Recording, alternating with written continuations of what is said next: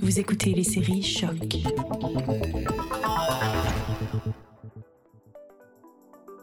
Is it more difficult to to have an ethnic background when you live in Denmark? But that's all the politicians' uh, fault.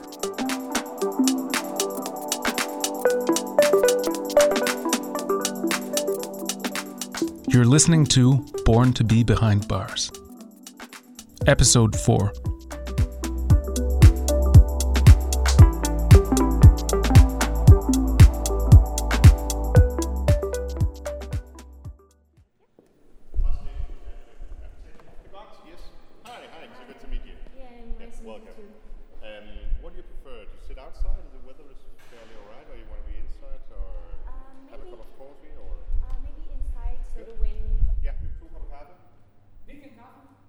After being told by everyone that some political parties magnify the importance of juvenile crime in the public debate and that this stigmatizes youth who live in the so called ghetto areas, I really needed to talk with someone from the Danish People's Party. This party, who proposed multiple anti migration bills, was also the party that won the second most seats in the 2015 elections. So I went to the Danish parliament to grab a coffee and chat with Morten Messerschmidt, a prominent member of the Danish People's Party who was also a member of the European Parliament. Basically, what we want is to do what I said before: help people where help is needed and where we can g- help most people um, for the amount of money that we, we, we have for this purpose. Um, and of course, not only because it's it's humanistically the best thing to do to help more people, but also because that the uh, the influx of, uh, in particular, Muslims to to Denmark as well as to many other European countries have led to um, well, in some areas, catastrophic uh, consequences, changes of uh, the uh, urban society and uh, way of life, uh, a huge burden to our uh, welfare uh, welfare policies, um, to our uh, justice system, and so on. So the um, the negative impacts of Muslim migration are hard to uh, to uh, overestimate. Well, in 2016, I think, or 2015, there was a lot of um, gangs and uh, of youth crime uh, in the area that are on the ghetto list, mainly. Um, what would explain that according to uh, to you and the Danish People Party?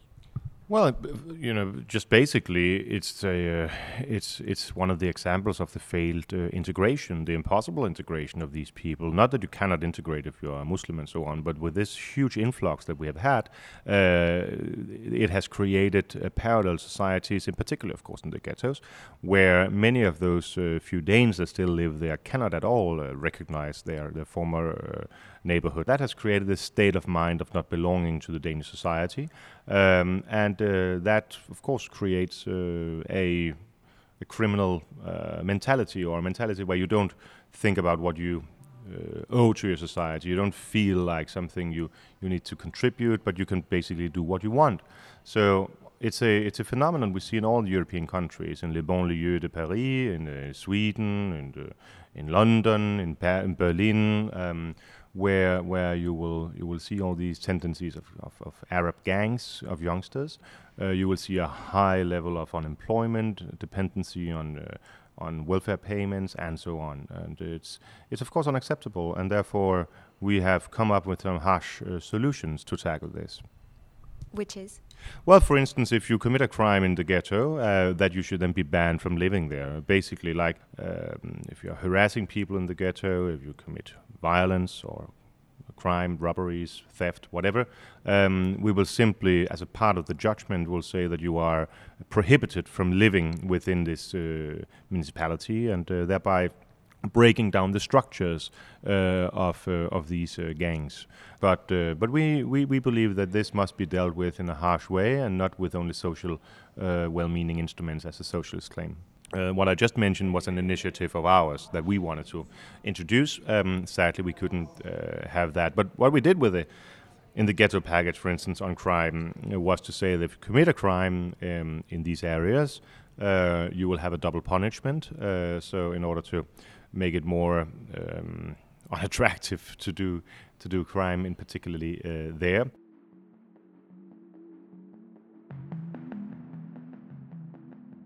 No matter how harsh Mr. Messerschmidt's words are, I can still understand why he got elected. His charisma and manner of speaking make me find some sense behind all that anti migration rhetoric. However, I need to remember why I'm here and what my previous research has shown me so far.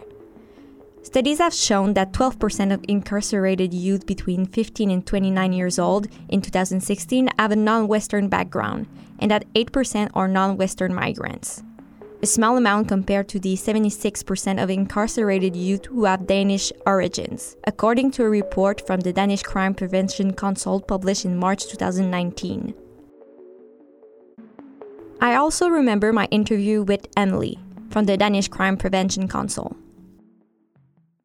actually we don't really have that much research on the field. So you know the amount of uh, uh, focus that this uh, particular problem receives, it's it's kind of interesting that you don't really know much about it. She told me that the amount of youth crime decreased 50% since 2015. So, why is it so important to give attention to a problem that doesn't seem like an alarming one, according to the Danish Crime Prevention Council? I don't know if I have an opinion. I'm all feel feel pity for people on such a low intellectual level. I mean, uh, having having a view that it should be the political response to crime that causes the crime. That's you know. I mean, is that really to be taken serious? I mean, you can never make a an objective definition of what is massive, what is small, what is high, what is tall. I mean, you, it's impossible. But what we can see is that there is a huge overrepresentation when it comes to uh, these groups in the criminal, stati- uh, criminal statistics and um, in the uh, enjailment uh, and in any other parts of the uh, of the justice system, whether it's big or massive or just relatively more. I mean, I'll leave that to the semantics to discuss. I'm a politician, and uh, I see a problem here, and it's a problem that I hear echoed from many, many people living in these uh, areas, in the ghettos, but also around the country, um, in, in, in uh, outside of the ghettos. Uh, so I think it's becoming uh, academically, in a way, that's totally irrelevant. Um, and again, uh, this council is known for being, you know, rather socialistic in its approach, and of course they will tone down um, any problem of this kind because that will that will uh, hinder them or make it more difficult to promote the the general idea of of the big melting pot of success. Again, what would you answer to people who call your party fundamentally racist? Well, I don't care. Uh, I mean, they have uh, themselves uh, watered down the concept of racism to be anything. I mean, if you don't like flowers or hate the rain, I mean, uh, you're also then a hateful racist. Uh, in their concept, it might be so. For me, racism is when you look upon people's race and thereby um, treat them differently. Uh, and uh, anybody uh, that knows Danish People's Party um, will will know that that's insane to uh, to to to accuse. Um, but uh, are we judgmental towards Islamism? Obviously, yes. I mean, the entire Islamic world has failed economically, socially, and culturally. Why shouldn't we? Um, and uh, if they call that racism, again, I think they are more to be pitied uh, than taken serious. Uh, but certainly with uh, free uh, and equal access to education, to healthcare, labor market, social benefits when that's needed, childcare. I mean, what more do you want? Um, in that sense, I think Denmark is pretty close to an, an, an earthly paradise, in particular compared to to uh, to the countries where the people here we're talking about are coming from. After I left the Danish parliament, I felt frustrated and powerless. It was like all this time, somehow, I believed that I, a journalist from the other side of the ocean, had the power to change something about this issue. Almost at the same time, I get a message from Marie, the communication director at Forum Tingbjerg, which is an organization that intervenes with youth in a so called ghetto neighborhood. She agreed to meet me and talk about her project with youth in the area.